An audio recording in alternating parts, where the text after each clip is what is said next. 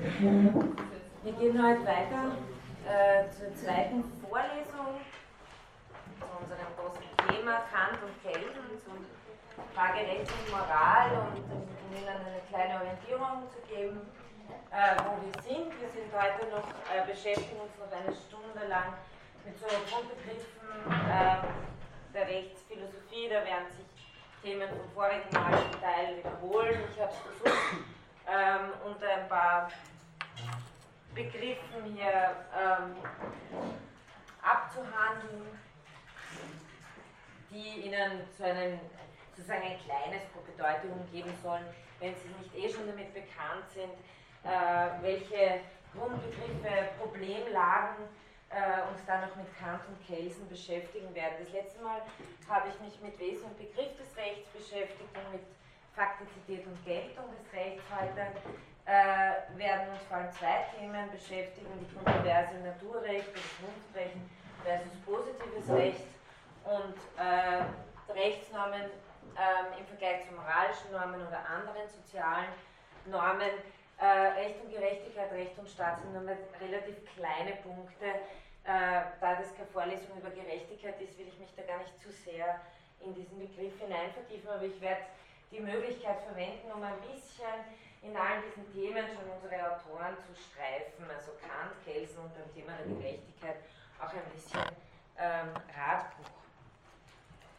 Okay, das heißt, ähm, wir beginnen mit dem Thema äh, Naturrecht bzw. Vernunftrecht versus positives Recht. Ich habe das das letzte Mal schon ein bisschen angesprochen mit dem Thema des äh, Doppelsinns des Rechts. Auch da werde ich heute ein bisschen länger darauf zurückkommen. Ähm, das Naturrechtsdenken hat natürlich in der europäisch-westlichen Geschichte eine lange und ehrwürdige Tradition, die bis ins griechische und dann römische Denken zurückreicht, im christlichen Mittelalter weiter ausformuliert wurde. Ich werde Ihnen ein paar Stichworte dazu geben, aber wirklich nur ein paar. Es geht dabei grob gesprochen um das von Natur aus Rechte im Gegensatz zum menschlich Gesetzten. Ähm, der Begriff Natur wird dabei in besonderer Weise verwendet, nämlich normativ. Das heißt, er wird ins Normative gewendet, aus dem Sein wird ein Sollen abgeleitet und mit Natura dem scholastischen Gebrauch gemäß auch immer äh, Essentia gemeint, das heißt das Wesen einer Sache. Natur, im Naturrecht bezieht sich daher einerseits auf einen von sich selbst her vernünftig geordneten Kosmos und andererseits auf die Natur des Menschen.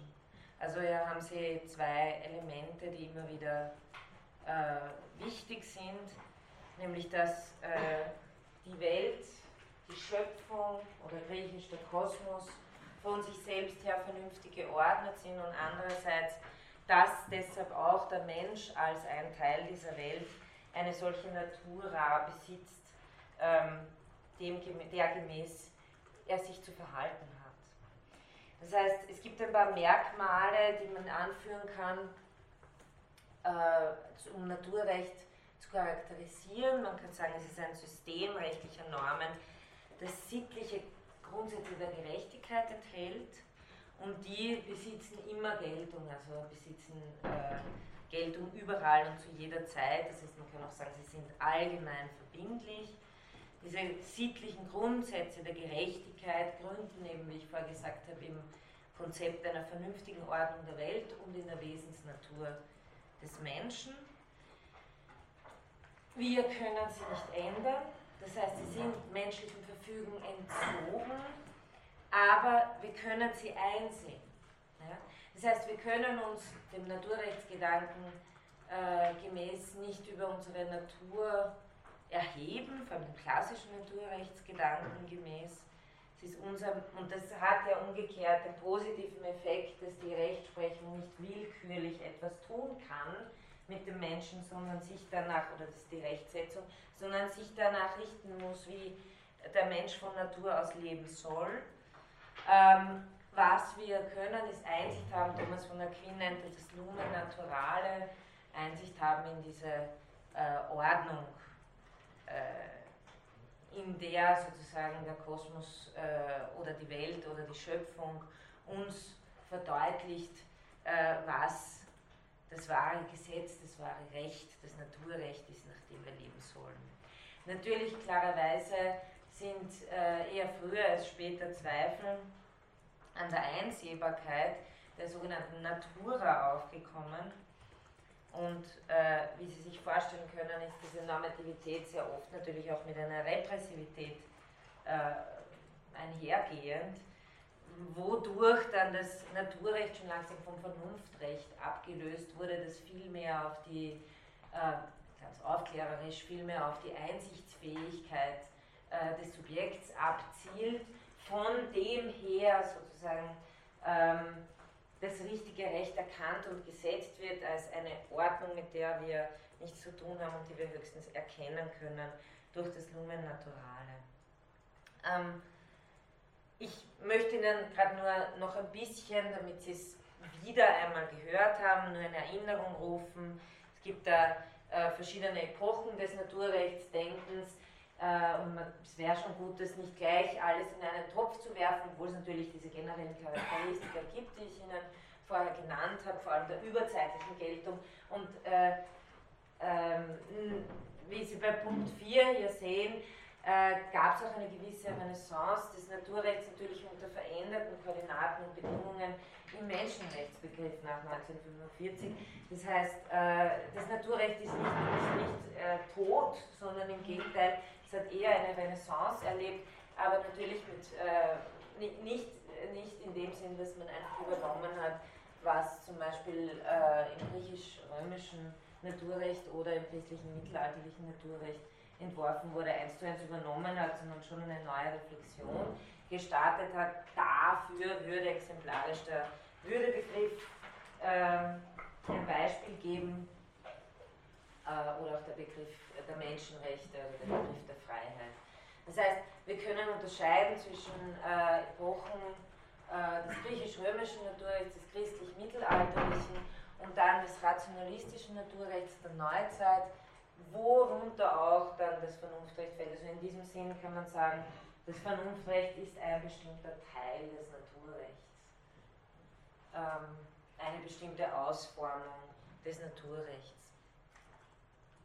Ähm, nur zu äh, ein paar Bemerkungen noch zum ersten und zweiten Begriff, wie Natur hier jeweils verstanden wird. Ich habe gesagt, dass Essentia und Natura im Sinne des Wesens. Ähm, wir haben ja auch einen äh, teleologisch verstandenen Naturbegriff, das heißt einen Naturbegriff, der sich von Zielen und Zwecken her versteht. Das heißt, wenn Sie davon ausgehen, dass es einen, einen Kosmos gibt, der hierarchisch gestuft ist, der äh, auf eine bestimmte Ordnung, auf bestimmte Zwecke hin ausgerichtet ist. Also wir sind von Gott geschaffen damit, und deswegen soll das Recht auch so ausschauen, dass das Leben geschützt wird und so weiter und so weiter. Ähm, dann steckt hier ein ganz bestimmt, eine bestimmte Art von Naturbegriff dahinter. Ähm, welchen Platz hat der Mensch hier drinnen? Jedem Sein, oder jede, eigentlich jedem Seienden. Ne? Sie können genauso für eine Tierethik argumentieren anhand eines naturrechtlichen Gedankens, eines ganz klassischen sogar, dass man sagt, jedem Sein ist innerhalb dieses Kosmos, innerhalb dieser Schöpfung ein bestimmter Platz zugemessen und gleichzeitig die Möglichkeit der Entfaltung seiner Fähigkeiten, denn auch das gehört zum teleologischen Naturbild, dass man ja diese Anlagen dafür hat, dass sie letztendlich entwickelt werden sollen. Das heißt, das sind so Gedanken, die hier im Naturbegriff mitspielen, die eher so ganz auf das klassische Verständnis äh, zurückgehen, aristotelisch geprägt und dann auch scholastisch äh, ausgeformt.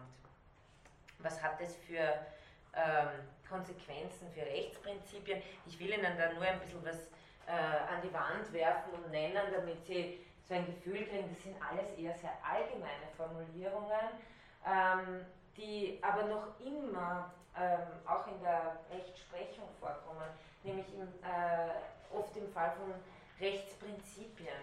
Ja. Ähm, aber was haben wir für Materialien, das heißt inhaltliche äh, Dinge, die wir dann dem Naturrecht entnehmen können. Tue das Gute, meide das Böse, das Prinzip der Selbsterhaltung, des, Schutzes und Entfaltung des Lebens.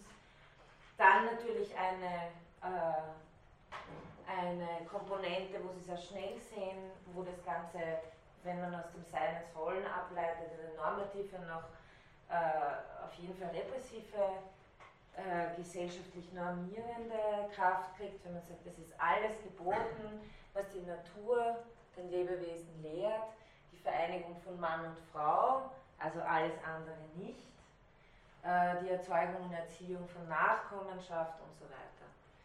Ähm, schließlich äh, kann das ist sozusagen ein bisschen, ich habe das ein bisschen eklektizistisch herausgegriffen, äh, Elemente, die Sie finden können in ganz klassischen Naturrechtslehren äh, aus, äh, also aus der Antike und aus dem Mittelalter. Dann schließlich äh, Regeln, äh, naturrechtliche Regeln, die Ihnen alle bekannt ist, die goldene Regel, ähm, aber auch bekannt das Nehmen im Redere Tribure honeste, honeste vivere, also niemand zu verletzen, jedem das Seine zukommen lassen und äh, ehrlicherweise zu leben. Das heißt, Sie sehen schon, das sind so allgemeine Regeln, die eigentlich noch nicht sehr stark äh, rechtlichen Charakter haben, sondern eher Rechtsprinzipien orientierenden Charakter haben. Oder natürlich die Gebote, die zehn Gebote der Bibel. Ähm, dagegen möchte ich Ihnen noch auch äh, in Erinnerung rufen, dass sich äh, der Naturrechts, das, äh, der Begriff der Natur im neuzeitlichen Naturrecht ändert nicht mehr von diesem teleologischen Kosmos der, der Ordnung, wenn Sie, ja diese, Sie, Sie kennen diese Bilder wahrscheinlich auch aus dem Mittelalter, dieses, dieser sublunaren Sphäre und so weiter, der, der Kosmos geordnet nach verschiedenen Sphären, zu jeder Sphäre gehört etwas Bestimmtes. Also das war ein ganz festgelegtes Bild, wo jeder, auch jeder sozial sozusagen seine Stellung, seinen Platz hatte. Das bricht in der Neuzeit auf. Denken Sie an Hobbes, der äh, auch ein Naturrecht äh, konzipiert in seinem Leviathan, aber das auf Basis eines ganz anderen Naturbegriffs macht, nämlich jetzt ähm, von der neuzeitlichen Naturwissenschaft und ganz stark auch von der Mathematik ausgeht. Ähm, und äh, das nennt man das rationalistische Naturrecht der Neuzeit. Hier versteht er Natur als, also zum Beispiel, Hobbes ist ein paradigmatisches Beispiel, aber auch äh, jemand, der es ein bisschen positiver versteht, ist Locke, John Locke zum Beispiel. Natur ist ja ein wertfreier, bei Hobbes mathematisch beschreibbarer Kausalzusammenhang bewegter Materie. Und es gibt einfach das Faktum naturgesetzlicher Abläufe. Und was man sich dann fragt, ist, äh, was der Mensch, der sozusagen bei Hobbes wie so ein einzelnes äh, Atom, das nach dem physikalischen Gesetz der der, der Trieblichkeit und Beweglichkeit früher oder später mit den anderen zusammenstoßen wird, wie man den Menschen, der als vernünftiges Bedürfnis- und Triebwesen konzipiert, ähm, ob der Rechte hat oder was er für Rechte hat und was man auch nicht vergessen darf, das sind Argumentationen, die gegen eine äh, oder für eine bestimmte Herrschaftsform sind. Bei Hobbes in dem Fall eine, noch mittel, ein mittelalterlich verstandenes äh, Gott, Königtum von Gottes Gnaden, dessen konzipiert Hobbes natürlich einen ganz neuen, anderen Staat, der auch ein absolutistisches Staatsoberhaupt hat, mehr denn je, nämlich äh, einen Herrscher, der nicht einmal mehr den gottgegebenen Prinzipien so weit verpflichtet ist, aber konzipiert es von, so, ich will, eigentlich, will jetzt gar nicht überhaupt so viel reden, sondern äh, eigentlich Sie nur darauf hinweisen, dass der Naturbegriff hier ein anderer ist. Er spricht zwar schon davon, dass es ein Recht gibt, das, äh, ein, ein, Naturrecht, ja? äh, aber es gibt auch das Naturgesetz und das wieder können wir vernünftig einsehen. Also es gibt, äh, äh er differenziert hier ein bisschen, aber letztendlich äh, bleibt er schon auch wieder dabei, das ist gleich im äh, klassischen Naturrechtsdenken, dass wir Einsicht haben in, äh, die, in, in vernünftige Gesetze. Deswegen heißt es jetzt rationalistisch. Es ist nicht mehr der Kosmos so sehr, der, der von selbst her geordnet ist und wo wir einsehen, an welchem Platz wir stehen, sondern es ist mehr sozusagen die Kräfte, die Bewegungen, deren Gesetze wie in der Physik, der wir, die wir einsehen. Wir gehen vom Recht des einzelnen Individuums aus und dann kommt sehr oft in der Neuzeit, nicht nur bei Hobbes, auch bei Locke, auch bei Rousseau dann später, äh, die, das Gedankenexperiment des Naturzustandes versus, versus des äh, Gesellschaftsvertrags, also der Vertragstheorie. Das äh, will ich Ihnen, ich, ich, ich will da weniger ausführlich drüber reden, als Ihnen das einfach ein bisschen in Erinnerung rufen, welche Dimensionen da im, im äh, Naturrecht drinnen stecken. Ähm, schließlich, was folgen daraus für Rechtsprinzipien? Hier habe ich Ihnen nur ein Beispiel jetzt im Gegensatz zum ähm, mittelalterlich-antiken Naturrecht. Hier haben Sie bei John Locke zum Beispiel, äh, das ist jemand, der den Naturzustand im Übrigen für positiv, also als einen, einen positiven Zustand sieht, in dem Gleichheit zwischen allen herrscht. Also bei Hobbes tut es das auch, nur das führt zum Krieg aller gegen alle, den wir dann im Vertrag aufheben. Bei Locke ist aber eigentlich der Gesellschaftszustand dazu da, um dem eigentlichen Naturzustand zu seinem Recht zu verhelfen. Und hier haben Sie schon sehr viele Schlagworte, von denen Sie sehen, äh, dass sie dann auch im Menschenrechtsdenken, das ganz gegenwärtig ist, äh, noch immer vorkommen. Nämlich grundlegende Rechte, gegen den Souverän in dem Fall. Ja. Äh, körperliche Unversehrtheit, Freiheit und Eigentum, um drei wesentlichsten Komponenten zu nennen. Und schließlich unser äh, Autor Kant, der eigentlich dann noch einen, einen anderen Schritt macht und sich im Grunde genommen ganz von diesem Naturgedanken entfernt wir dann vielleicht noch mal darauf zurückkommen, aber wenn, dann nur insofern, als der Mensch die Natur hat, vernünftig zu sein und damit hebt er eigentlich ab in die, in die vernünftige äh, Reflexion und, und lässt den Gedanken einer Natur, eines geordneten Kosmos, aber auch einer naturwissenschaftlich berechenbaren Natur hinter sich und baut sein Rechtssystem im Grunde genommen auf eine vernünftige Überlegung auf. Also wie können vernünftige Wesen nach einem Gesetz zusammenstimmen, miteinander leben. Das heißt, äh, hier geht es weniger, wie ich hier notiert habe, um die Erkenntnis einer menschlichen Natur oder einer göttlichen Ordnung, als um den Gebrauch der eigenen Vernunft. Den also aufklärerisch verstanden. Und daraus soll man jetzt allgemeine Gesetze und verpflichtende Ordnungsprinzipien erkennen. Also wollte Ihnen nur so ein bisschen äh, eine kleine Tour de Force äh, äh, als Erinnerung geben, äh, was da für Themen im äh, naturrechtlichen Denken, weil wir reden ja da so salopp von über 2000 Jahren, ähm, was da so vorkommt, vor allem wenn wir es dann im Gegensatz zum positiven Recht ja, bekannt auch noch, das ist noch ein Punkt hier gewesen, Freiheit, bei Locke steht schon Freiheit sehr wichtig im Vordergrund, aber bei Kant ist es nochmal intrinsisch etwas, nicht nur einfach was, was wir von Natur her, also Naturrecht, äh, mitgegeben haben, sondern etwas, wodurch wir unsere Vernunftfähigkeiten nur leben können. Also wir können nur vernünftig sein, weil wir frei sind und umgekehrt im, im Freisein beweisen wir uns als vernünftige Wesen. Und was das genau heißt, auf das kommen wir dann natürlich. Ähm, ja, was Naturrecht und Vernunftrecht in all dieser äh, historischen Verschiedenheit gemeinsam haben, ist, dass, man, äh, dass sie, wie man sagt, material bestimmt sind äh, das Material äh, steht da immer im Unterschied zum Formalen. Also formal, Material, Materie bedeutet hier eigentlich nur nichts anderes als Inhalt. Ähm, das heißt, der Inhalt dieser Rechtsnormen gilt als gerechtfertigt oder Recht. Ähm,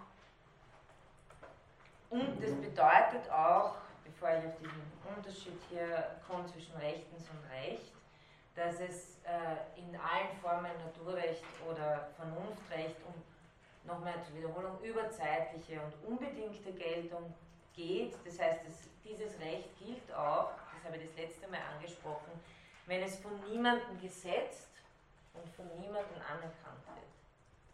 Also äh, das gilt sozusagen unbedingt, es gilt überall und zu jeder Zeit und stellt allgemeine und notwendige Rechtssätze auf.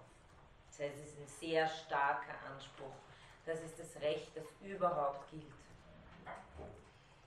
Und es gilt so unbedingt, dass gegen jede menschliche Ordnung in seinem Namen berechtigter Widerstand geleistet werden kann. Das ist natürlich, das ist ein ganz, eine ganz wichtige für die Neuzeit. Bei Kant kommt es dann ein bisschen ins Trudeln, ähm, das werden wir thematisieren, ähm, aber für die Naturrechtsordnung in der Neuzeit ist es eine ganz wichtige Komponente, dass die meisten davon eigentlich dafür konzipiert worden sind, um eine Rechtfertigung dafür zu liefern, gegen bestehende Verhältnisse äh, revoltieren zu können. Weil gegen die gottgewollte Ordnung einen Aufstand zu machen, ist nicht ohne. Ne?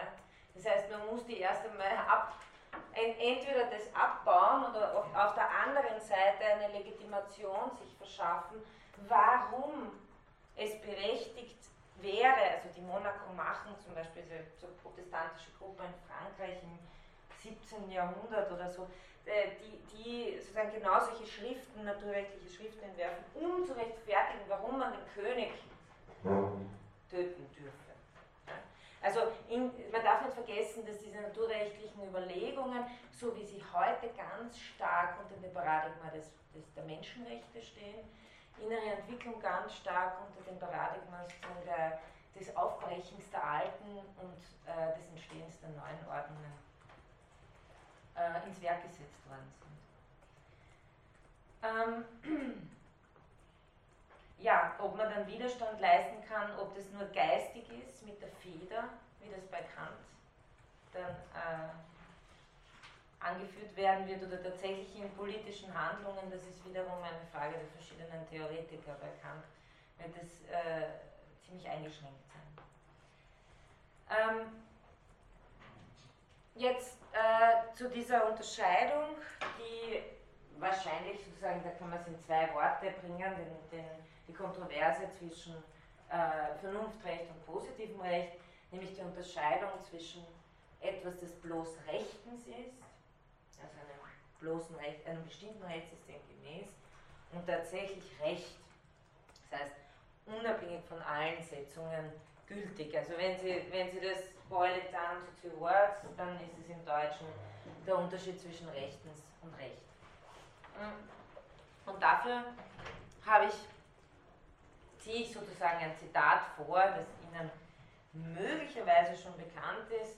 Wenn nicht, dann äh, hier das erste Mal, es ist eine der äh, bekanntesten Stellen aus der Rechtslehre ganz am Anfang von, von Kant, ähm, das wir nochmal genauer durchmachen werden, aber hier nochmal, äh, weil es so gut passt hier. Er sagt, was rechtens sei, quicit juris, das ist, was die Gesetze an einem gewissen Ort und zu einer gewissen Zeit sagen oder gesagt haben, kann er, redet hier vom Juristen und das Ganze ist unter der Überschrift Was ist Recht zu finden, wohl noch angeben. Mhm. Aber, also was Rechten sind, das weiß der Jurist. Aber ob das, was sie wollten, auch Recht sei und das allgemeine Kriterium, woran man überhaupt Recht sowohl als Unrecht erkennen könne, bleibt ihm wohl verborgen. Das heißt, hier ist der Jurist schon eindeutig zu Kants Zeiten verstanden als der Positivist. Ja, das ist der Jurist, der nur die Gesetze kennt, die äh, in seiner Zeit in seinem Land gelten, aber da weiß er nur, was rechtens ist und nicht, was Recht ist und den Unterschied und man kann auch kein Kriterium angeben für Recht oder Unrecht.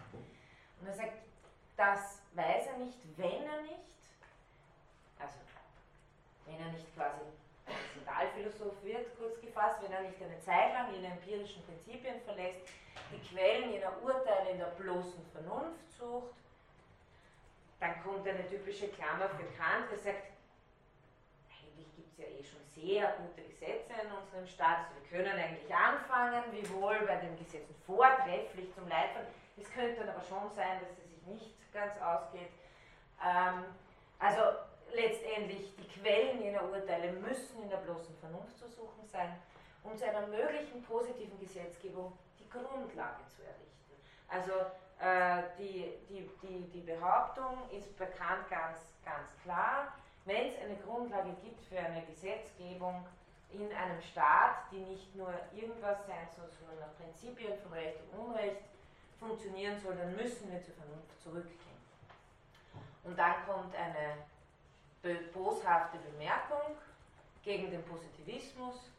Eine bloß empirische Rechtslehre ist wie der hölzerne Kopf in Phaedrus Fabel ein Kopf, der schön sein mag, nur schade, dass er kein Gehirn hat. Also äh, eine recht eindeutige äh, Ablehnung von Kant hier.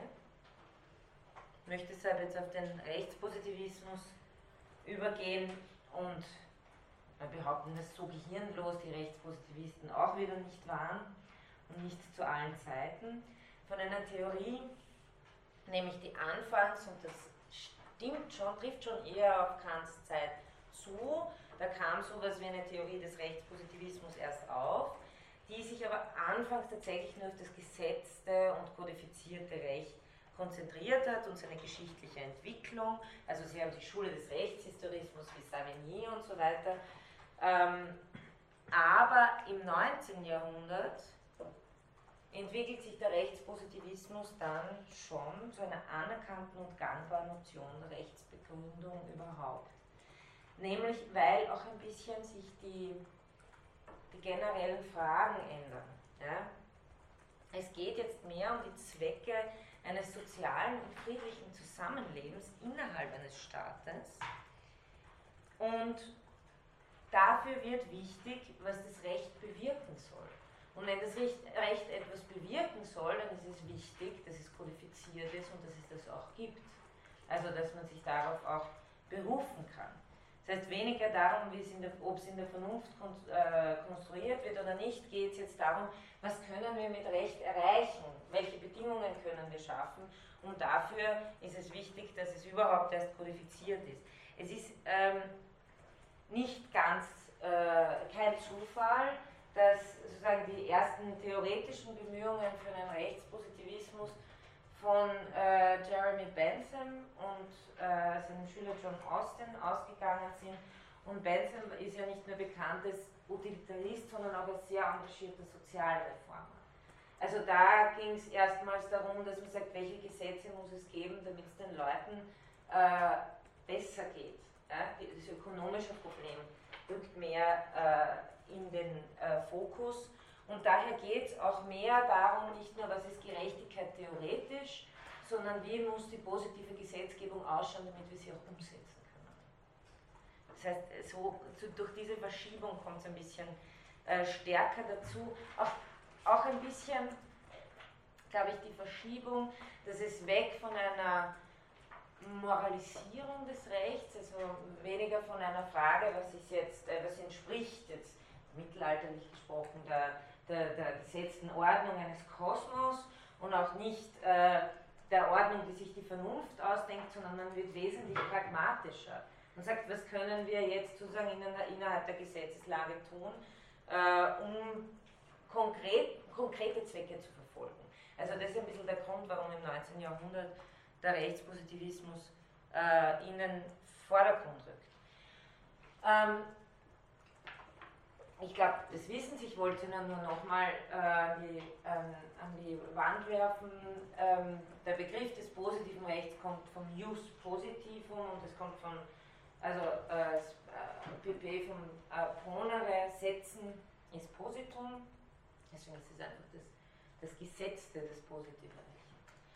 Ähm, wenn Sie in irgendwelchen äh, Büchern nachschauen, werden Sie folgende Definitionen finden. Das positive Recht entspringt dem Ermessen eines Gesetzgebers und ist damit weder durch einen Rückbezug auf den Just Divinum, also ein göttliches Recht, noch auf ein Naturrecht äh, zurückführbar. Das heißt, äh, vorher haben wir dann diese Rückführung auf äh, andere, anders begründete Ordnungen gehabt. Jetzt begründet sich die rechtliche Ordnung durch die Setzung selbst.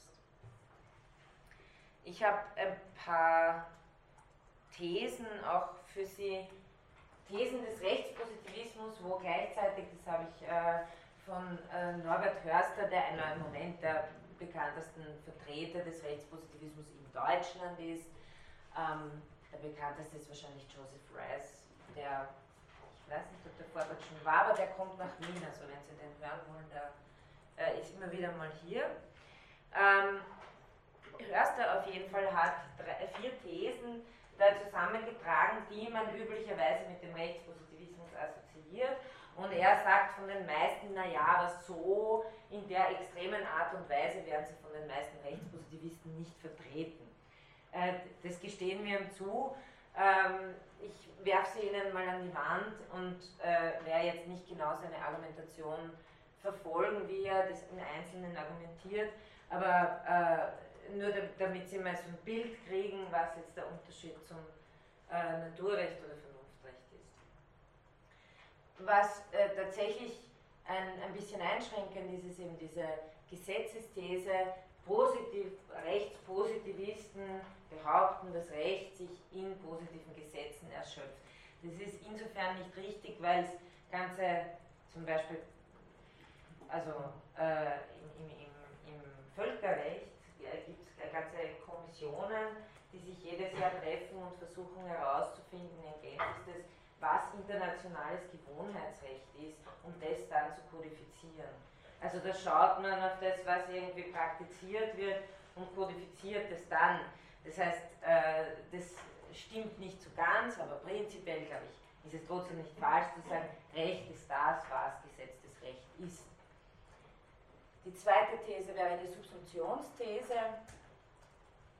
Ähm, besonders oft gegen Kelsen ein Vorwurf. Auch da muss man ein bisschen differenzierter sein, aber ich gebe Ihnen jetzt einfach mal die undifferenzierten Thesen und wir schauen uns das dann äh, im Zusammenhang mit Kelsen später genauer an. Die Rechtsauslegung erfolgt neutral, Richter wenden bloß höhere Normen an. Also als Richter, und das ist, glaube ich, also ich glaube, jeder Jurist wird Ihnen sagen, dass das ein Unsinn ist. Es ist sonst könnte man Automaten hinsetzen. Ja. Wenn es einfach nur darum gehen würde, dass man ein Normensystem einspeist äh, und dann spuckt jemand die Entscheidung aus, dann, dann, dann wäre Richter sein nicht eine, so eine extrem herausfordernde Tätigkeit.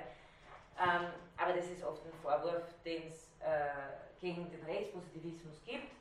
Ähm, Rechtspositivismus erwägt eine Richterentscheidung nicht nach Prinzipien der Gerechtigkeit, sondern schaut sich nur an, äh, was ist der Sachverhalt und was ist der Tatbestand und spuckt dann sozusagen das Urteil aus. Relativismus-These, alle ethischen Maßstäbe sind subjektiv und relativ. Und hier habe ich Ihnen den Einwand von äh, Hörster äh, reingeschrieben, aber Recht mit sozialen Tatsachen zu identifizieren ist kompatibel mit Erkennung von Anerkennung von moralischen Standards. Meiner Meinung nach, naja, also okay, aber das ist schon eine These des Rechtspositivismus. Äh, die, die kann man auch positiv sehen. Ne? Das ist nämlich, äh, das ist einfach eine, eine Zurückhaltung bezüglich dessen ist, ob man eindeutig sagen kann, was das richtige, äh, gute Leben ist und wie die Regeln auszuschauen haben. Aber dass es einen gewissen Relativismus gibt in Bezug auf die Erkennbarkeit äh, der richtigen Rechtsordnung. Ich, also das heißt nicht gleich, dass wir alle moralischen Standards äh, über Bord werfen, aber äh, ich, ich glaube schon, dass das eine, eine These ist, die dazugehört, äh, oft zu, einem, zu einer rechtspositivistischen Haltung. Die sagt, mir ist lieber, es gibt Rechtssicherheit, es sind sozusagen die bestehenden Gesetze, sind Gesetze, die, äh, auf die man sich auch in der Rechtsprechung und so weiter verlassen kann, als es kommt ständig irgendjemand daher und sagt, das ist gerecht, dann haben wir einen anderen Richter, der interpretiert es so, dann haben wir eine dritte Richterin, die versteht es wieder so. Ähm, das äh, könnte eine Argumentation hier sein. Schließlich Gehorsamsthese. Bürger haben dem Recht, Gehorsam zu leisten. Sie sehen, das äh, könnte auch etwas sein, was gerade dem korreliert, was ich vorher als den Hintergrund der Naturrechtskonzeptionen angesprochen habe, nämlich dass die im Sinne einer, wie kann ich mich gegen die Ordnung auflehnen, äh, äh, Idee konzeptioniert worden sind. Und hier wäre der Rechtspositivist, der sagt, alle müssen sich Also ich habe Ihnen die zusammengefasst, die Thesen, weil sie äh, ein bisschen polemisch äh, die, die rechtspositivistische Haltung charakterisieren und ich würde immer sagen, das muss man ein bisschen relativieren, aber es ist eine Karikatur vielleicht manchmal, die aber doch äh, ein paar Züge trifft, die stimmen. Ähm, wir werden dann sehen, dass äh, also nach dieser Entwicklung über Bentham und Austin, wo es mehr um sozialreformerische Anliegen geht und noch nicht so sehr das theoretische, die theoretische Begründung, warum man jetzt Recht nur rechtspositivistisch verstehen soll, die ist da noch nicht so da. Es ist einfach das praktische Interesse äh, stärker. Und theoretisch untermauert ist tatsächlich dann Kelsen äh, derjenige, der dem Rechtspositivismus hier seine philosophische Fundierung gibt. Ähm, genau, und das nennt sich dann kritischer Rechtspositivismus. Da hören Sie schon den Kant wieder nachklingen. Und reine Rechtslehre und rein, das glaube ich, habe ich das letzte Mal schon gesagt, heißt rein von allen theoretischen, moralischen, politischen, soziologischen, psychologischen Einflüssen gereinigt. Ähm, was habe ich da noch für kurze Bemerkungen? Ja, ähm, das nur als, als, als kleiner Nachtrag. Äh, nach Kelsen geht es natürlich noch weiter. Ähm, es gibt den äh, englischen Rechtstheoretiker mit dem schönen Namen Herbert Lionel Adolphus Hart, der äh, Kelsen in gewisser Weise weiterführt, aber auch eine neue auf äh, einer sprachphilosophischen Auslegung beruhenden Theorie Rechtspositivismus entwirft. Darüber werde ich aber nichts sagen, nur dass Sie mal den Namen gehört haben. H.L.A. Hart, äh, sehr einflussreich. Eben auch Rice ist ein Schüler von, von Hart, der eben heute noch lebt und tätig ist. Aber wie gesagt, auch äh, nach dem Zweiten Weltkrieg wieder aufblühender Naturrechtstheorien. Das heißt, der die Diskussion ist noch immer nicht vorbei. Es ist nicht so, dass wir sagen können, es ist vollkommen abgehakt, sondern im Gewande des Menschenrechtsdenkens, aber auch, ähm, man könnte auch sagen, in einer Diskussion, jetzt auf die deutschen Theorien bezogen, zwischen Systemtheorie bei Luhmann und äh, diskursethische Rechtsbegründung bei Habermas, haben sie noch immer so etwas Ähnliches laufen wie äh, Kontroverse zwischen einem eher positivrechtlichen Ansatz und einem vernunftrechtlichen Ansatz. Das heißt, äh, ist nicht so, wie wenn diese Kontroverse bloß nur mehr historisch wäre, sondern die zieht sich weiter. Okay. Ähm, dann komme ich zum nächsten größeren Teil noch. Ähm, kommen wir zur Unterscheidung zwischen oder zum Versuch einer Unterscheidung zu möglichen Theorien, wie die das sehen, einer Unterscheidung zwischen Rechtsnormen und anderen sozialen Normen. Das ist vor allem äh, bei Kelsen dann ein, ein, wichtiger Punkt am Anfang der reinen Rechtslehre. Ähm, obwohl ich eben geschrieben habe, eine ganz saubere Trennung ist eigentlich fast noch niemand gelungen. Es fällt einem dann immer ein Beispiel ein, äh, wo das doch äh, eine saubere Trennung unterwandert wird. Aber es gibt mal ganz allgemein gesprochen drei, drei äh, Arten von Normen, die man unterscheiden kann. Das ist ganz klassisch einfach nach, dem, äh, nach der Begriffstrias Recht, Moral, Sitte. Äh, also Rechtsnormen sind staatlich garantierte Verhaltensnormen, moralische Normen sind, ist hier formuliert, ich glaube, es eher vom Horn wieder, Normen, die sich an das Gewissen des Einzelnen richten, was soll ich tun? Äh, und gesellschaftliche, sittliche Normen, äh, das ist einfach die Art und Weise, wie wir leben. Die Griechen hätten das als das Ethos bezeichnet. Also das, dafür braucht, da braucht man keinen Zwang dafür, sondern es ist einfach die Art und Weise, wie, also keinen staatlichen Zwang, sehr wohl einen sozialen, repressiven Zwang, aber es geht ja nicht darum, dass das Recht äh, hier eingreift, sondern das sind einfach sittliche Normen, äh, nach denen eine Gesellschaft funktioniert. Ähm, es wird ein Unterscheidungsmerkmal relativ oft genannt und das ist die Sanktion, also um jetzt zu, auf Unterscheidungsmerkmale zu kommen, ein Versuch, Abgrenzungen zwischen diesen drei äh, Arten von Normen äh, aufzustellen. Eins, das immer wieder genannt wird, ist die Sanktionierung bei Verstoß, aber äh, kann wohl nicht das Letztgültige sein, wenn wir beachten, dass Sanktionen natürlich auch im Sinne von sozialem Druck äh, stattfinden können, nicht nur innergesellschaftlich, sondern auch äh, in, in, politischer Weise, wenn Sie jetzt denken, was gerade passiert äh, in Bezug auf die, die Krim und die Ukraine, gibt es keine völkerrechtlichen, es gibt, es gibt völkerrechtliche äh, Möglichkeiten dazu sagen, dass ein Referendum legal oder illegal sei, aber es gibt keine Möglichkeit der Sanktion klassischerweise hier.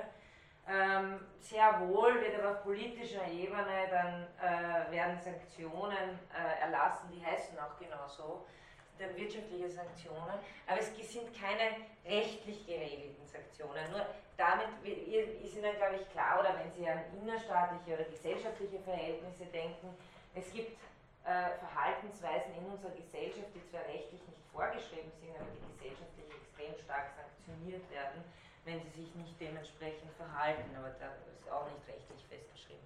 Das heißt, Sanktionen gibt es in allen möglichen Bereichen.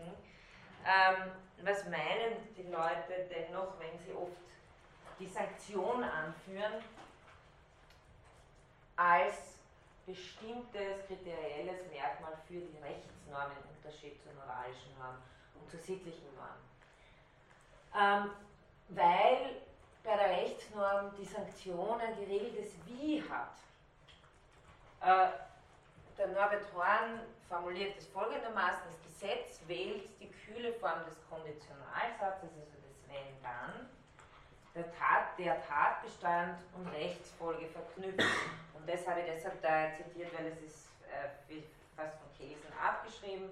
Also äh, beim Recht geht es Recht ist im Grunde genommen für Kelsen kein kategorischer Imperativ, sondern ein hypothetischer. Wenn, dann. Ja? Also die Struktur des Rechts ist bei Kelsen die des Rechtssatzes und der stellt fest Tatbestand und verknüpft es dann mit der Rechtsfolge. Das heißt, äh, Sanktion ist etwas, was in einer ganz bestimmten Weise äh, auf eine bestimmte Handlung folgt. Und dafür muss die Handlung genau identifizierbar sein, deswegen ist das ja im Gesetz sozusagen auch ganz genau festgeschrieben. Und dann auch die Rechtsfolge auf diesen Tatbestand folgt, was weiß ich, äh, Strafe von Mindest äh, Jahre so und so viel bis Maximum so und so viel.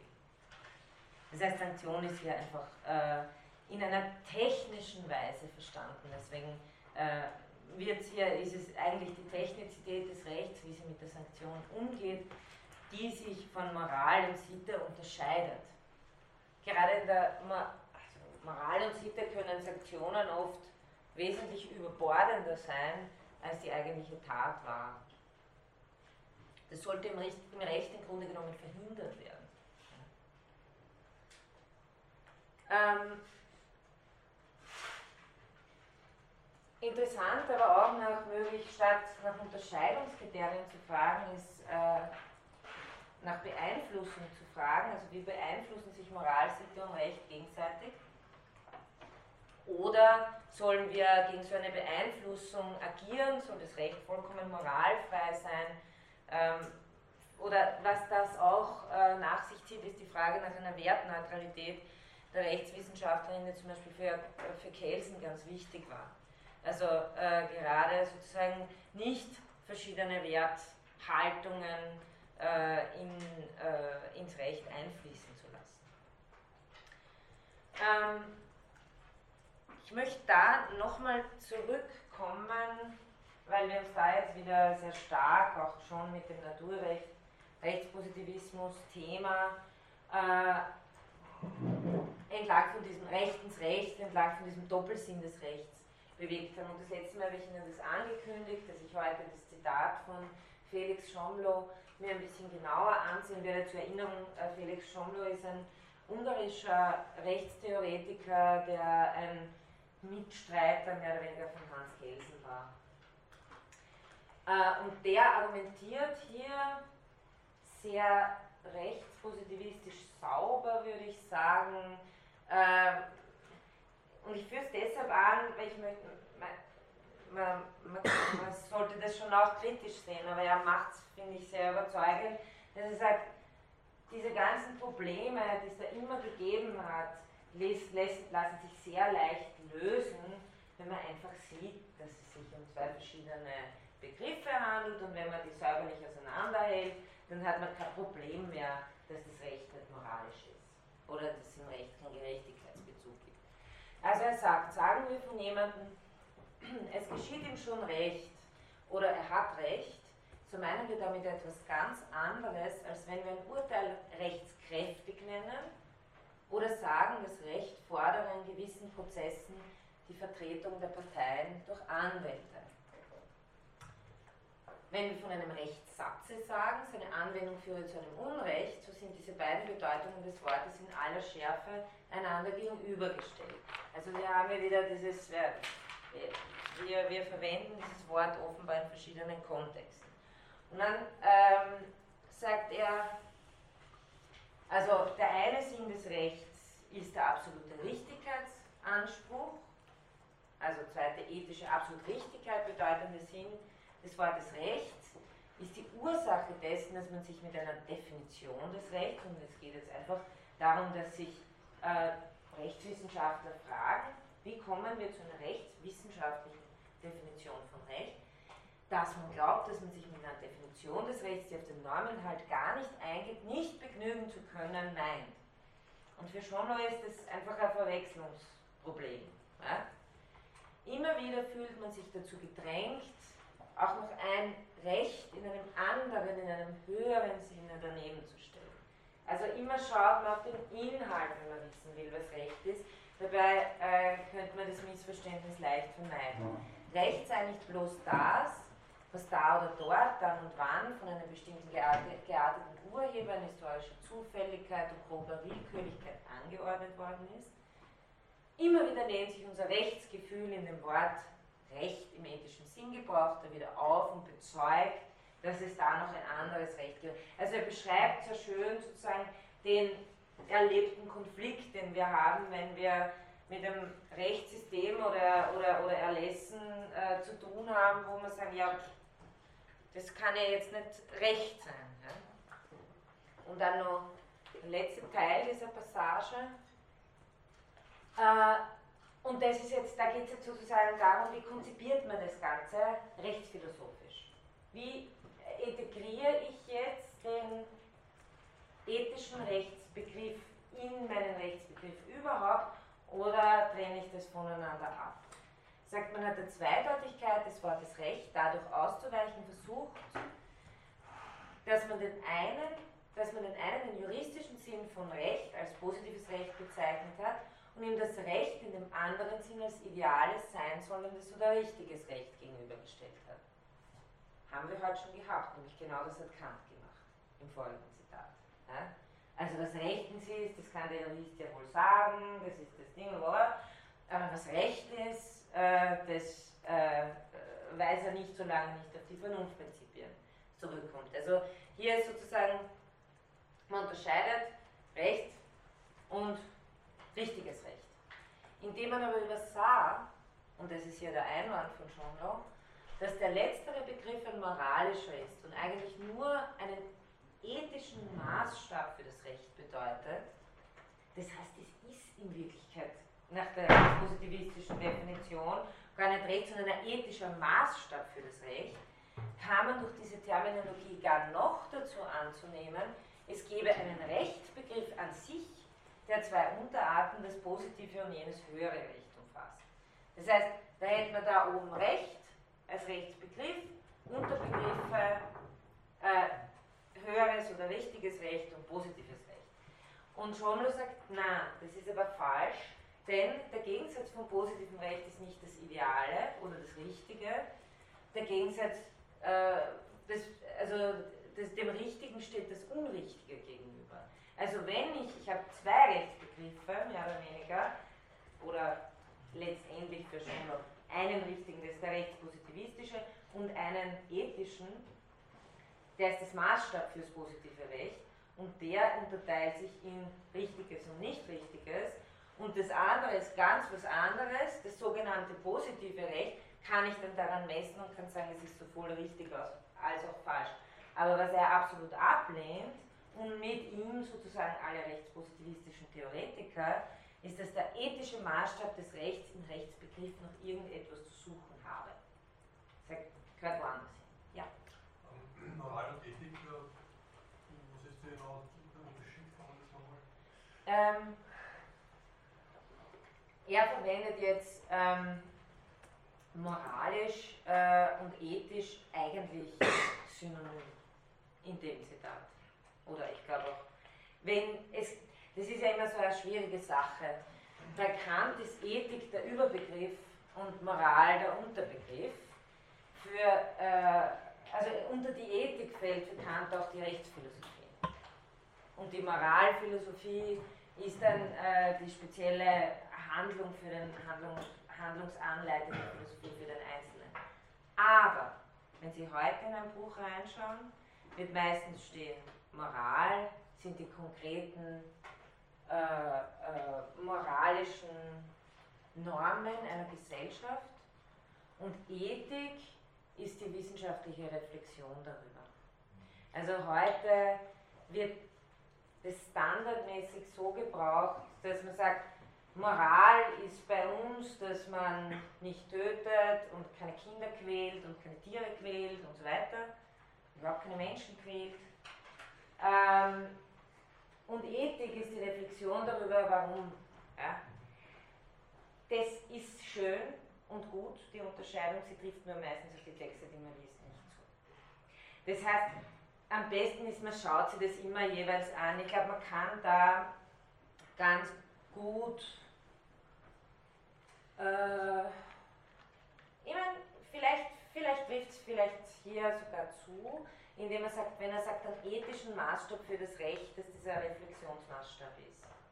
Aber in sich selbst moralisch ist, das heißt eigentlich einer bestimmten moralischen, normativen Haltung einer Gesellschaft entspricht. Vielleicht geht es da sogar. Aber ich würde Ihnen empfehlen, immer, sich das immer im Text anzuschauen. Zum Beispiel äh, Kant, was, was was Kant Moral nennt, ist eindeutig Reflexion auch auf. Ja, genau. Aber wer es bei Kant nochmal extra die Begrifflichkeit durchmachen, weil bei Kant auch noch dazu kommt, dass sich diese Begrifflichkeit ein bisschen ändert äh, von, den, von der Grundlegung bis zur Metaphysik der Sitten.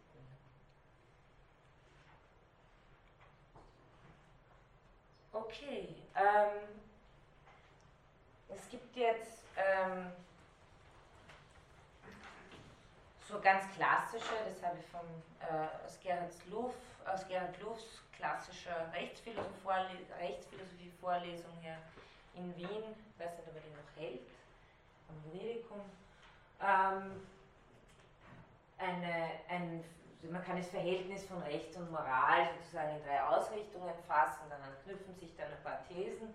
Also einerseits als Einheit einer umfassenden moralischen Ordnung, andererseits in völliger Getrenntheit voneinander, das erste Einheits-, das zweite ist die Trennungsthese und drittens in vermittelnder Hinsicht. Ähm, auch das kommuniziert natürlich zum vorher Gesagten. Ein paar, ähm, ups, ein paar Kommentare mal zu dieser Einheitsthese. Diese, äh, das geht auch zurück auf die ähm, auf den Beitrag des Kollegen das letzte Mal ähm, am Ende der Vorlesung, äh, der eingemahnt hat, dass man schon auch ein bisschen auf die historische Entwicklung schauen muss, wie denn sozusagen das Recht sich differenziert hat dazu, eine eigenständige Ordnung zu werden. Und äh, die Einheitsthese, wo Recht und Moral noch zusammen eng verknüpft miteinander vorhanden sind, ist natürlich etwas, eine Variante, die wir in allen Frühformen der Rechtsentwicklung finden. Also wir finden das meistens in Gesellschaften, die nicht so äh, komplex organisiert sind, in äh, kleineren, äh, vielleicht auch noch indigenen Gesellschaften, wo Recht, Moral und Sitte alles in, in, in äh, einem zusammen vorhanden sind. Ähm, das haben wir auch, nur um ein Beispiel aus äh, dem Kulturkreis hier zu nennen, im altgriechischen Wort der Dike, die, äh, was man üblicherweise als Gerechtigkeit übersetzt. Da hat ähm, ein Rechtsphilosoph namens Hunel von Jering, den wir gehört haben, 19. Jahrhundert, ähm, schreibt darüber, die ganze Ordnung des Lebens, Sitte, Sittlichkeit, Recht, alles ist Dike. Äh, vielleicht ist Ihnen das über die Philosophie, dem Heraklit-Fragment und so mal über den Weg gelaufen, wie schwierig dieses Wort Dike zu übersetzen ist. Ähm, jetzt nur für den Rechtsbegriff. Es heißt nicht nur Recht, es heißt nicht nur Gerechtigkeit, es heißt auch Sitte und Sittlichkeit. Und hier sehen Sie im Wort selber, wie sozusagen diese Rechtsnormen mit anderen Normen einfach noch vermischt sind, wo es noch keinen Unterschied gibt. Wer die Dike beachtet, ist Dikaios, wer sie missachtet, ist Adikos, ohne dass dabei die Vorschriften des bürgerlichen Gesetzes, der Moral und des Anstandes unterschieden würden. Hier haben Sie das im 19. Jahrhundert Terminologie. Dike gleicht im Deutschen dem Ausdruck Art und Weise, könnte man noch sagen. Es drückt also eine bestimmte ähm, Ordnung einer Gesellschaft aus, ohne die genauen Seiten und äh, Arten dieser Ordnung schon zu differenzieren. Ähnliches trifft auch für das indische Dharma und das hebräische Mishpat zu, das führt auch Jering schon an, wobei natürlich der Unterschied hier ist, dass, äh, dass, dass da ganz stark der Wille Gottes als, ähm, also äh, klassisch haben wir wieder eine, eine, eine Art von naturrechtlichem Zugang, aber äh, dass im Mischbad sozusagen auch alles vorhanden ist von äh, Sitte, Recht, Moral in einem Begriff. Ähm, dann glaube ich für Sie nicht sehr neu, ähm, wo die erste Differenzierung stattfindet. Äh, bei den Griechen siedeln wir sie eigentlich noch nicht so sehr an. Äh, es, gibt, äh, die, es gibt den Konflikt zwischen Physis und Nomos auf jeden Fall sehr stark, also zwischen dem von Natur aus, darauf beruft sich auch das Naturrechtliche und das Nomos, äh, des äh, menschlich Gesetzten, aber die Differenzierung zwischen rechtlichen, moralischen Normen, sittlichen Normen oder rechtlichen und moralischen Normen ist eigentlich etwas, was dann eher die in, in, bei den Römern passiert, wo nämlich ganz bewusst das Recht herausgelöst wird aus dem Komplex von Recht, Sitte und Sittlichkeit und auch nochmal unterschieden wird zwischen Recht im positiven menschlichen Sinn, äh, also im gesetzten Sinn und zwischen dem Phas, dem göttlichen Recht. Also das ist eigentlich äh, was aus der römischen Kultur hervorgegangen ist, was aber noch immer mehr oder weniger vermischt ist hier, äh, sind Sitte und Moral im Wort mos mores, von dem die Moral herkommt. Also Jering behauptet gut hegelianisch, dass in der deutschen Sprache dann die Differenzierung zwischen Recht, Sitte und Moral letztendlich äh, vollzogen worden ist. Äh, aber man kann, jetzt, äh, man kann jetzt darüber streiten, ob nicht auch bei uns äh, trotzdem, obwohl wir schöne Wörter dafür haben, die Tatbestände und die gegenseitigen Einflussnahmen von moralischen Normen, sittlichen Normen und auch Rechtsnormen äh, nicht so klar äh, nach wie vor sind. Allerdings, okay, ähm, das sage ich vielleicht noch dazu, ähm, allerdings ist natürlich in komplexeren Gesellschaften, je komplexer eine Gesellschaft wird, umso eher wird sich sehr deutlich herausdifferenzieren der Unterschied zwischen moralischen und rechtlichen Normen. Also zwischen etwas, wo es eine äh, geregelte Sanktion dafür gibt und etwas, was einfach sanktioniert wird, je nach gesellschaftlichen äh, oder moralischem Druck. Ähm, Kritik an der Einheitsthese und auch oft der Grund, warum man, äh, ja, warum man versucht hat, das gesellschaftlich zu überwinden, dieses Stadium, ist, dass damit ein bestimmter Zwang zum Guten verbunden ist. Sie müssen sich vorstellen, ich meine, es ist ja auf der einen Seite schön, wenn nicht alles sagen, rechtlich, technisch geregelt ist. Auf der anderen Seite, wenn es nur eine Ordnung in einem Staat gibt, die gleichzeitig die moralisch richtige ist, dann äh, werden sie staatlich dazu gezwungen, das richtige Leben zu leben. Und wenn sie das nicht leben, dann kommt jemand und sagt. Also äh, sperrt sie ein dafür. Ja? Das heißt, ähm, das, der, das kann im schlimmsten Fall so sein. Das heißt, äh, das Problem an einer vollkommenen Einheit von Moral, Sitte und Recht ist, dass es eine staatlich legitimierte Möglichkeit gibt, sie zum guten Leben, wie man es moralisch sieht, zu zwingen. Das äh, steht natürlich in, in, Konfliktfällen sowohl der Wissensfreiheit des Einzelnen äh, konträr gegenüber, als auch, äh, das glaube ich auch von selbst klar, äh, ist ermöglicht keine andere Lebensform. Also wenn Sie eine bestimmte äh, moralische Haltung haben, dann, dann äh, ist die Toleranz gegenüber anderen äh, rechtlich nicht möglich. Das, das ist moralisch verurteilen, ist eine Sache, aber das in pluralistischen Gesellschaften, vor allem heute, wäre es dann nicht möglich, äh, verschiedene Arten des guten Lebens zu leben, wenn das gute Leben, nämlich Sitte und Moral, gleich Rechtsnormen sind. Ich meine, klar, in einer Gesellschaft wird man politisch immer verhandeln, darüber diskutieren, inwieweit sozusagen dieses und jenes in eine Rechtsnorm einfließen soll oder nicht. Aber die Idee, dass das nicht vollkommen eins ist, weil das würde in unseren Gesellschaften immer bedeuten, dass eine äh, Gruppe eine andere äh, vollkommen dominiert, sondern dass es Räume gibt, in denen Religionsfreiheit, Gewissensfreiheit, also dass es Räume gibt, in denen äh, etwas offen gehalten wird, wie man jeweils glaubt, das gute Leben zu leben, das ist typisch für die Trennungsthese. Ähm, deshalb auch äh, war dieser Gedanke wichtig für eine Art von liberalistischer Auffassung oder Entwicklung äh, des Rechts. Die Trennungsthese tut jetzt was? Sie entkoppelt in ihrer radikalsten Form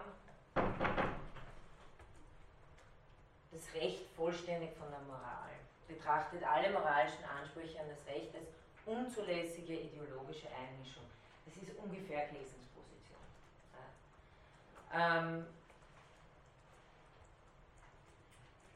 dadurch wird das Recht sowas, zu sowas wie, wie einer sozialen Technik, also man schaut nur mehr, und Sie können sich erinnern, dass es gibt nach wie vor Zwecke sozusagen, nach denen man eine Rechtsordnung äh, bauen kann, wie friedliches Zusammenleben, aber das Recht mischt sich in keiner Weise ein, äh, wie jetzt die Leute jeweils äh, ihr Leben leben, solange sie sich an diese paar Regeln halten, die ein, ein funktionierendes Zusammenleben miteinander garantieren.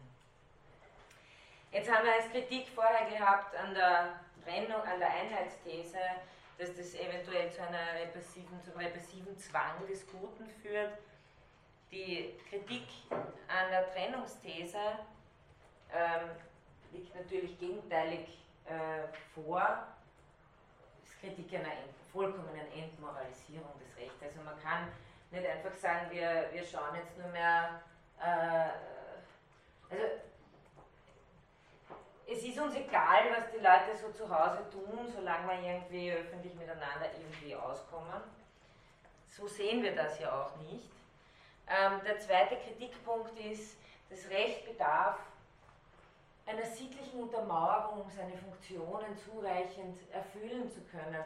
Das heißt, wenn wir, und das ist, glaube ich, sehr stark ein Problem unserer Gesellschaft und auch eine die, äh, eine Kritik, die am Recht heute sehr stark geübt wird. Ich werde den zweiten Punkt dann noch dazu tun, der dann korrespondiert, dass wir in einer Gesellschaft leben, wo aufgrund der Rechtsordnung sozusagen ein gesellschaftlicher Zusammenhalt überhaupt nicht. Wir, ganz im Gegenteil, wenn, wenn es keinen sittlichen Unterbau gibt, dann pflegt niemand mehr seine Eltern, dann kümmert sich niemand mehr um seine Kinder und so weiter und so weiter. Also der gesellschaftliche Zusammenhalt, und Sie sehen schon, das Ganze läuft sehr stark ähm, gegenwärtig an dem, äh, entlang der Linien von liberalistischer und kommunitaristischer Diskussion in der Ethik. Also auf der einen Seite größtmögliche Freiheit des Individuums, keine Einschränkung durch eine äh, moralische Ansicht einer Gruppe und die Rechtsordnung soll dementsprechend möglichst neutral sein und uns bitte nicht mit irgendwelchen Dingen, äh, uns, uns keine moralischen Sachen vorschreiben. Auf der anderen Seite kommunitaristische Sicht, äh, es ist vollkommen illusionär Gegenargument, dass eine Gesellschaft so funktionieren kann. Sie wird dissoziieren, äh, man kann, also eine, wie, wie ich hier kurz angeführt habe, eine vollkommen entmoralisierte oder auch entsolidarisierte Rechtsordnung lagert das tatsächliche Funktionieren des sozialen Zusammenhalts auf andere moralische oder sittliche Bereiche aus.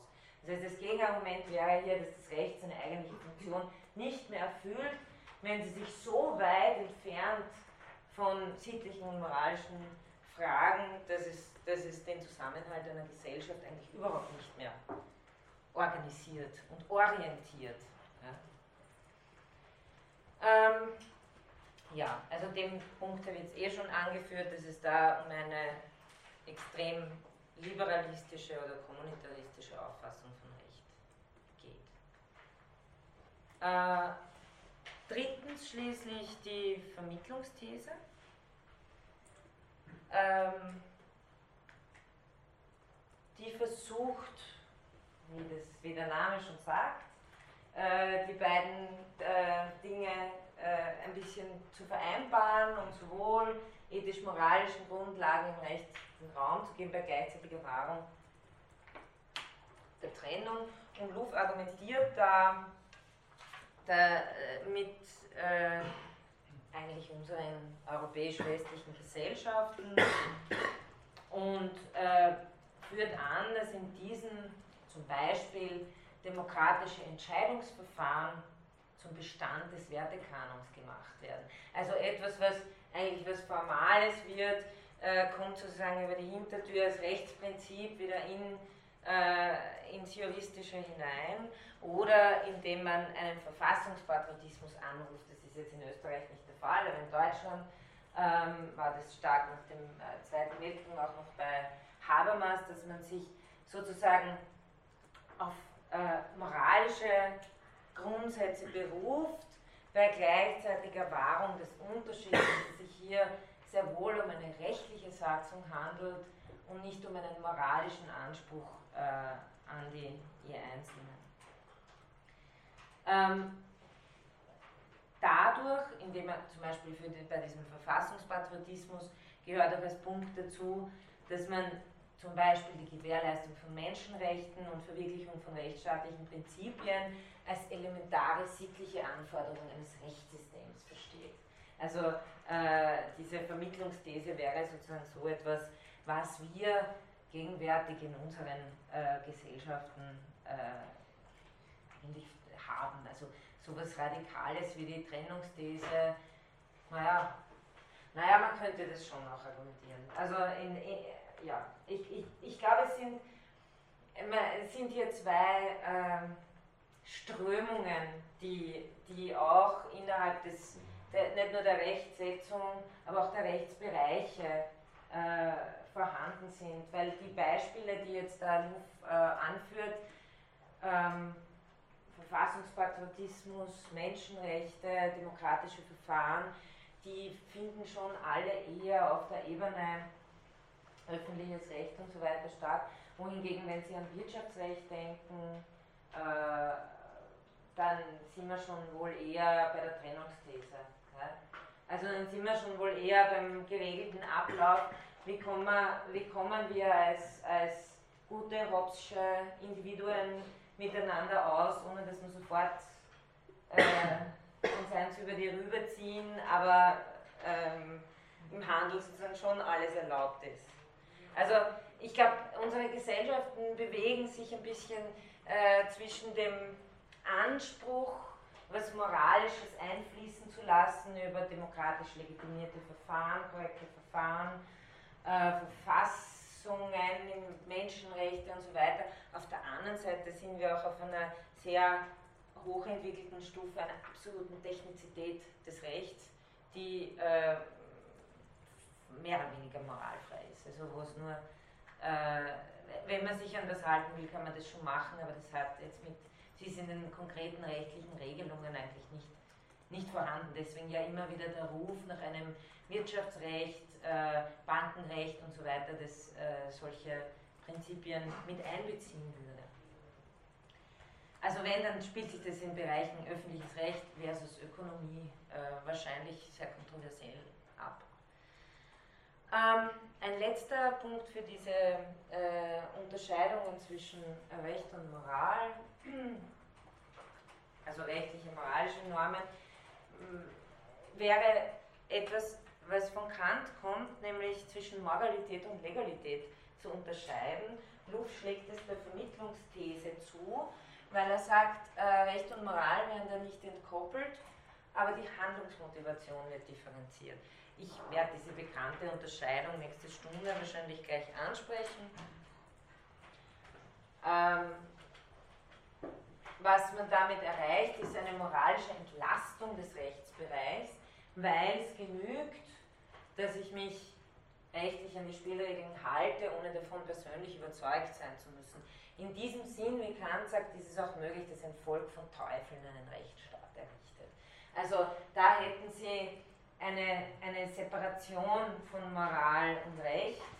Äh, ich, die, dieses Volk von Teufeln, das Kant ansetzt, äh, wenn, mit Parenthesen, wenn sie nur Verstand besitzen, weil wenn sie Vernunft hätten, wären sie moralisch verpflichtet. Wenn sie nur Verstand besitzen, das heißt, sie sind kleine Hobbesianer im Grunde genommen, die können, die können sich ein Rechtssystem ausdenken, das moralisch korrekt ist und können sich daran halten und sie sind perfectly legal, aber sie sind halt keine moralischen Wesen.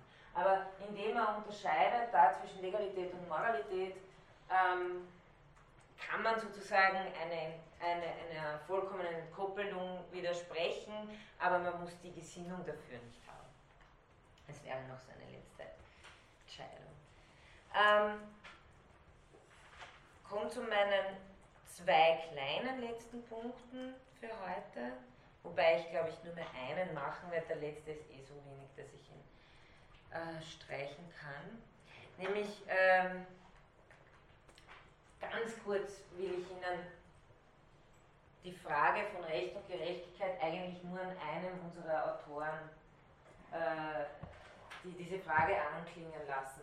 Handelt sich ja um einen Spezialfall des Verhältnisses von Recht und Moral, aber natürlich die Gerechtigkeit, die Idee der Gerechtigkeit korrespondiert in besonderer Weise dem Recht. Ähm, weil ich da jetzt keinen, äh, keine Gerechtigkeitsbegriffsanalyse mache, möchte ich direkt auf äh, Radbuch hinweisen, der äh, hier, und ich hoffe, ich komme vielleicht am Ende der Vorlesung nochmal darauf zurück, nachdem wir den ganzen Kant und Kelsen durchgeackert haben. Aber Radbuch äh, ist eine sehr, ich weiß nicht, ob Ihnen der überhaupt was sagt, aber das ist eine sehr interessante juristische und auch äh, politisch interessante Figur. Ähm, hat im Übrigen, und das kann ich Ihnen, wenn Sie sich mal mit Rechtsphilosophie beschäftigen wollen, es gibt eine Rechtsphilosophie von Radbuch, die hat das schon, glaube in den 20er Jahren oder 10er Jahren verfasst. Ich glaube, die hat Generationen von äh, Juristen und Rechtsphilosophen begleitet und ist es als in Taschenbuchform aufgelegt worden, heißt einfach Rechtsphilosophie. Äh, ist eine, ein sehr schöner, umfassender rechtsphilosophischer Entwurf.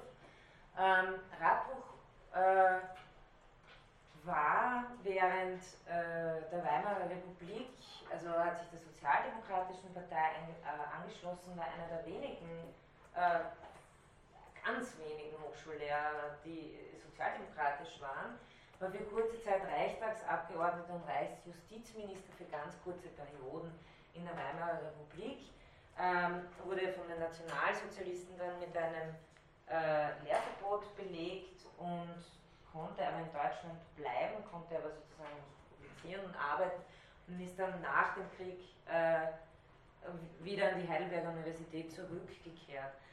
Ähm, Radbruch hat äh, folgende, und das, was auch ganz interessant ist, ist, dass Radbruch sich auch als Neukantianer versteht. Und das hat aber einen ganz anderen, äh, ein ganz anderes Ergebnis als der Kelsensche Neukantianismus, ganz einfach, weil es zwei Schulen des Neukantianismus gibt und die einen äh, Werte sozusagen als, als Entitäten irgendwie in Betracht ziehen und nämlich die Heidelberger Schule, die südwestdeutsche Schule, der Radbuch angehört und die anderen den Marburger eigentlich nicht. Ja? Da gehört Kelsen hin. Ähm, Radbuch versucht jetzt Recht und Gerechtigkeit folgendermaßen zusammenzukriegen. Er sagt, ähm, Gerechtigkeit ist die Idee des Rechts. Das Recht, äh, zitieren sagt er, ist die Wirklichkeit, die den Sinn hat, der Gerechtigkeit zu dienen. Dabei fasst er das Recht als ein Kulturgebilde zwischen Natur und Ideal liegend und das soll ähm, den Gegensatz zwischen Sein und Sollen sozusagen überbrücken. Das heißt, diese äh, Neukantianer der südwestdeutschen Schule haben nicht, haben, äh, es gibt bei den Kantianern so einen Methodendualismus zwischen Natur und Vernunft, Natur und Ideal. Und äh, bei Radbruch, inspiriert von der südwestdeutschen Schule, finden Sie einen Methodentrialismus, wo Sie zwischen Natur, Ideal noch Kultur vorfinden, als gedacht als Kultur, als Tatsache, tatsächliches Vorkommnis, dafür gedacht, Ideale zu verwirklichen. Und da versucht er irgendwie den Link zu kriegen. Das heißt, äh, der Sinn des Rechts ist als kulturelle Tatsache an die Verwirklichung äh, ihres äh, Ideals der Gerechtigkeit zurückgebunden. Ähm, Radbuch hat äh, das, diese Theorie schon vor dem Zweiten Weltkrieg vertreten und ich habe das letzte Mal ganz kurz erwähnt, ähm, die, den, den Aufsatz äh, Gesetzliches Unrecht und übergesetzliches Recht, wo äh, Radbuch die dann für Juristen sehr wichtige, in Deutschland vor allem, äh, Radbuchsche Formel ähm, formuliert hat. Er hat sie selber nicht so genannt, aber ähm, Moment, bin ich beim falschen Zitat. Ähm,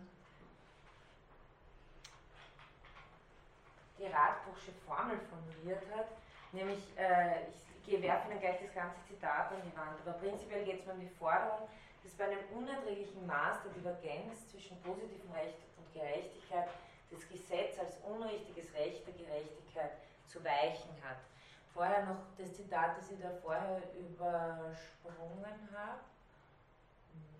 Da war das. Nämlich auf den Methodenrealismus noch bezogen. Der Begriff des Rechts ist ein Kulturbegriff, das heißt ein Begriff von einer wertbezogenen Wirklichkeit. Das ist sozusagen die, der Link ja, zwischen den sonst wie die neue Kantianer Kels, also Marburger, Marburger Prägung, so wie das Kelsen ist, gibt es da Rechtsnormen und dort äh, Wert, also Werte. Ja, das, hat, das muss nichts miteinander zu tun haben. Für, für, für Kelsen, das werden wir dann sehen, gibt es eine wertbezogene Wirklichkeit äh, nicht im wissenschaftlichen Sinn. Für Radbuch aber ist es relevant für den Rechtsbegriff. Einer Wirklichkeit, die den Sinn hat, einem Werte zu dienen. Recht ist die Wirklichkeit, die den Sinn hat, dem Rechtswerte der Rechtsidee zu dienen. Die Idee des Rechts kann nun keine andere sein als die der Gerechtigkeit. Also das nur noch als äh, Originalzitat zu dieser Geschichte mit dem Methodentrialismus und ich hoffe, auf, auf das werde ich dann noch am Ende Vorlesung kommen, aber ich wollte Ihnen hier mal als kleinen Vorgeschmack geben. Und jetzt noch die Radbruchsche Formel. Ähm, äh, das war für die deutsche Rechtsprechung insofern wichtig, weil man immer äh, den, die, die Gratwanderung zwischen Rechtssicherheit, also heißt, wenn es ein Gesetz gibt und Sie machen irgendetwas zu einer bestimmten Zeit gemäß diesem Gesetz, ja, Sie erwerben irgendwas und dann fünf Jahre später ist das Gesetz anders und jemand nimmt es Ihnen wieder weg, weil sie sagen, äh, weil, weil es dann heißt, das war nicht äh, rechtsgemäß erworben. Das äh, ist normalerweise etwas, was nicht vorkommen dürfte. Das ist genau diese Rückwirkung, die es im Rechtlichen nicht geben darf und das hat den Sinn, dass es Rechtssicherheit gibt, dass sich nicht ständig die Gesetze ändern dürfen. Und für Radbuch, das ist ein positivistisches Element bei ihm, ist diese Rechtssicherheit sehr wichtig. Äh, nach dem Zweiten Weltkrieg hat man jetzt eben genau abwägen müssen, wo bleiben wir, und das ist glaube ich heute noch äh, die Frage bei sämtlichen Institutionsgeschichten, wie wägen wir Rechtssicherheit ab gegen äh, Ungerechtigkeit? Und was erklären wir für ungültig? Ein weiteres Beispiel, wo viel mit der Radbruchschen Formel argumentiert wurde, war letztendlich bei der Verurteilung von äh, Todesschützen äh, Soldaten, die auf Flüchtlinge aus der DDR über die Mauer geschossen haben. Ja. Äh, da gab es diese Diskussion, sollen die, weil die haben nach den Gesetzen der DDR damals rechtens gehandelt. Ja. Sind dann aber aufgrund der Radbruchschen Formel in der Rechtsprechung dann äh, im, im, im gemeinsamen Deutschland verurteilt worden. Also da geht es genau um die Abwägung und, und nur, dass Sie das einmal irgendwie gesehen haben, ich kann eh nicht, weil, weil ich keine Juristin bin, in diese juristischen Details eingehen, aber nur, dass man es mal gehört hat. Der Konflikt zwischen der Gerechtigkeit und der Rechtssicherheit dürfte dahin zu lösen sein, also Recht, Gerechtigkeit und Rechtssicherheit, dieser Konflikt, dass das positive durch Satzung und machtgesicherte Recht auch dann den Vorrang hat, wenn es inhaltlich ungerecht und unzweckmäßig ist also primär hat es den Vorrang, wenn der Inhalt unzweckmäßig und ungerecht, weil es gibt viele Steuergesetze, die ungerecht sind. Ja? Deswegen sagen nicht im nächsten jetzt, also der, er, er, stuft ab. Ja? Es sei denn, dass der Widerspruch des positiven Gesetzes zur Gerechtigkeit ein so unerträgliches Maß erreicht, dass das Gesetz als unrichtiges Recht der Gerechtigkeit zu weichen hat. Also ähm, man, man, kann es so interpretieren, es gibt, es gibt äh, die, die, die, erste Stufe, da sieht man zwar, dass der Rechtsinhalt ähm, ungerecht und unzweckmäßig ist, aber das reicht noch nicht, um ihn zugunsten der Rechtssicherheit zu kippen. Äh, es gibt aber dann eine zweite Stufe und das ist natürlich Richtererwägung. Ja? Der Widerspruch des positiven Gesetzes zur Gerechtigkeit ein so unerträgliches Maß erreicht dass es geht. Hm. Es ist unmöglich, sagt eine schärfere Linie zu ziehen zwischen Fällen des gesetzlichen Unrechts und des trotz unrichtigen Inhalts dennoch geltenden Gesetzen und dann eine andere Grenzziehung aber kann mit aller Schärfe vorgenommen werden und da haben wir einen dritten Punkt. Ja, der, also eine, eine dritte Art von Norm, die ja äh, mit einem relativ klaren Kriterium eigentlich verwerfen kann. Dadurch, darunter fällt natürlich das nationalsozialistische Recht, wo Gerechtigkeit nicht einmal erstrebt wird, wo die Gleichheit, die den Kern der Gerechtigkeit ausmacht, in der Radbruchschen Gerechtigkeitskonzeption, bei der Setzung positiven Rechts bewusst verleugnet wurde, da ist das Gesetz nicht etwa nur unrichtiges Recht, vielmehr entbehrt es überhaupt der Rechtsnatur. Also Sie sehen hier, äh, beruhend auf, dieser, äh, auf diesem Methodenrealismus, dass er sagt, Recht ist eine wertbezogene Kulturtatsache, die den Sinn hat, Gerechtigkeit zu verwirklichen, wenn das der Rechtsbegriff ist, dann ist, wenn in, das, in der Intention des Rechts, äh, des, des äh, Rechtssetzes jeder Bezug zur Gerechtigkeit bewusst durchgestrichen und verleugnet wird, ist für Artbuch das, was dabei rauskommt, dann konsequenterweise überhaupt kein Recht mehr. Also Sie, Sie sehen ja diese verschiedenen Stufen. Ja, es ist noch recht, wenn es gibt der Intention der Gerechtigkeit, da kommt trotzdem was Ungerechtes dabei raus. Ja. Es ist ähm, zweiter, zweites Element, es ist unrichtiges Recht äh, bei unerträglichem Maß, das heißt, es muss der Gerechtigkeit weichen. Und drittens, es ist gar kein Recht, wenn es überhaupt nicht mit Gerechtigkeitsintention äh, Intention formuliert wurde. Okay, ich glaube, äh, ähm, ich, werde werde die rechtsphilosophischen Grundüberlegungen dann mal äh, abbrechen, damit wir noch ein bisschen Zeit für die Diskussion haben. Bitte.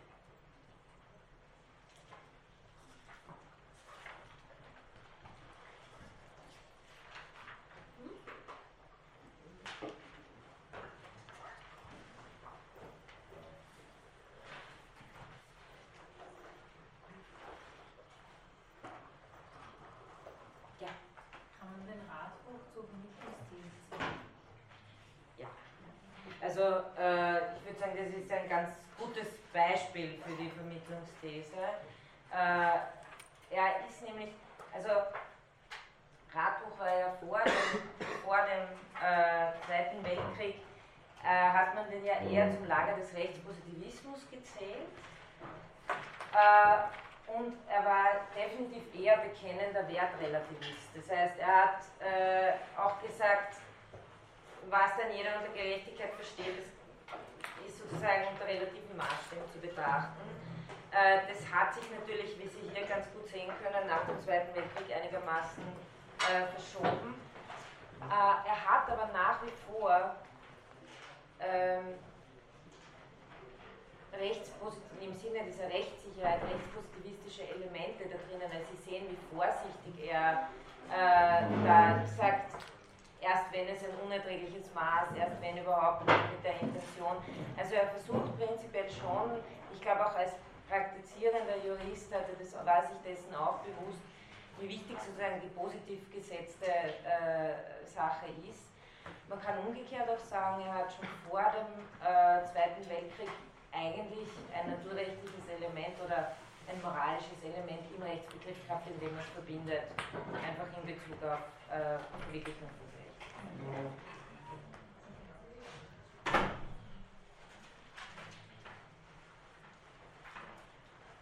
Sie können sich im Internet übrigens, wenn Sie, die, äh, wenn Sie einfach Radbuchsche Formel eingeben, äh, finden Sie auch äh, sämtliche Urteile auch bezüglich die, dieser, dieser Schützen an der Mauer äh, also gibt es einige be bekannte Urteile äh, der, der, der, deutschen, der bundesdeutschen Rechtsprechung, die mit Begründung, mit Hinweis auf die Radbuchsche Formel vertreten ja. Gibt es da eigentlich irgendwie Kriterien für das unerträgliche Maß? Oder ist das. Nein. Das also. sehr offen.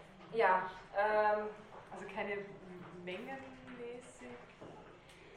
Ich meine, der Aufsatz ist 1946 geschrieben worden. Okay.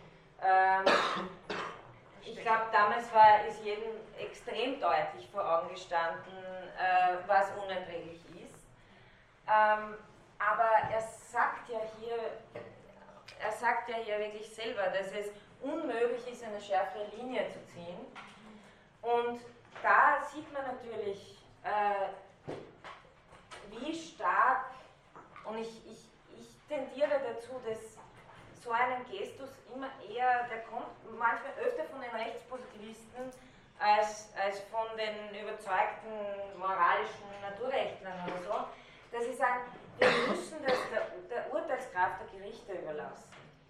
Ähm, nämlich wie, was für eine starke äh, Komponente in so einem rechtspositivistischen Gefüge doch letztendlich äh, den, dem Urteilenden zukommt äh, weil wenn, wenn, man ihn ein, wenn man ihn nicht so betrachtet, und das tun wirklich die wenigsten, dass er ein Automat ist, der quasi das ausspuckt. Aber ich glaube, dass er, wenn er, wenn er sagt, ich, es ist unmöglich, eine schärfere Linie zu ziehen, dass er gleichzeitig weiß, wenn Sie sich nämlich die Urteile anschauen, weiß jetzt, die werden, die, diese Richter kommen nicht drum herum, genau jeweils Kriterien anzugeben. Die müssen das dann ja machen. Und so entsteht eine Judikatur. Das heißt, die Aufgabe der Richter ist ja, sich dann genau einfallen zu lassen, warum. Und ich habe es jetzt im Kopf, aber es gibt, eine, es gibt eine relativ genaue Begründung, warum Rechtssicherheit, äh, nämlich im Fall dieser DDR-Geschichte, ähm, warum sich hier jemand nicht darauf berufen darf, äh, dass, äh, dass er der Rechtssicherheit äh, sozusagen unterliegen sollte, weil es ja erlaubt war, weil sie sagen, weil es, weil es ein Staat war, der einen darüber hinausgehend ermutigt hat, sich sozusagen, äh, ich will jetzt nicht mehr auf den genauen Wortlaut festlegen, aber, aber in diesem Sinn, wenn Sie sich die Urteile anschauen, Richter und Richterinnen müssen sich dann immer genau einfallen lassen, wie sie das fühlen. Und deswegen ist für Juristen und Juristinnen positive immer die Judikatur dann auch so wichtig und, und deswegen lassen es die Theoretiker, glaube ich, eher offen, weil sie wissen, dass dann genau das passieren wird. Ja. Okay, dann bedanke ich mich sehr für die Aufmerksamkeit.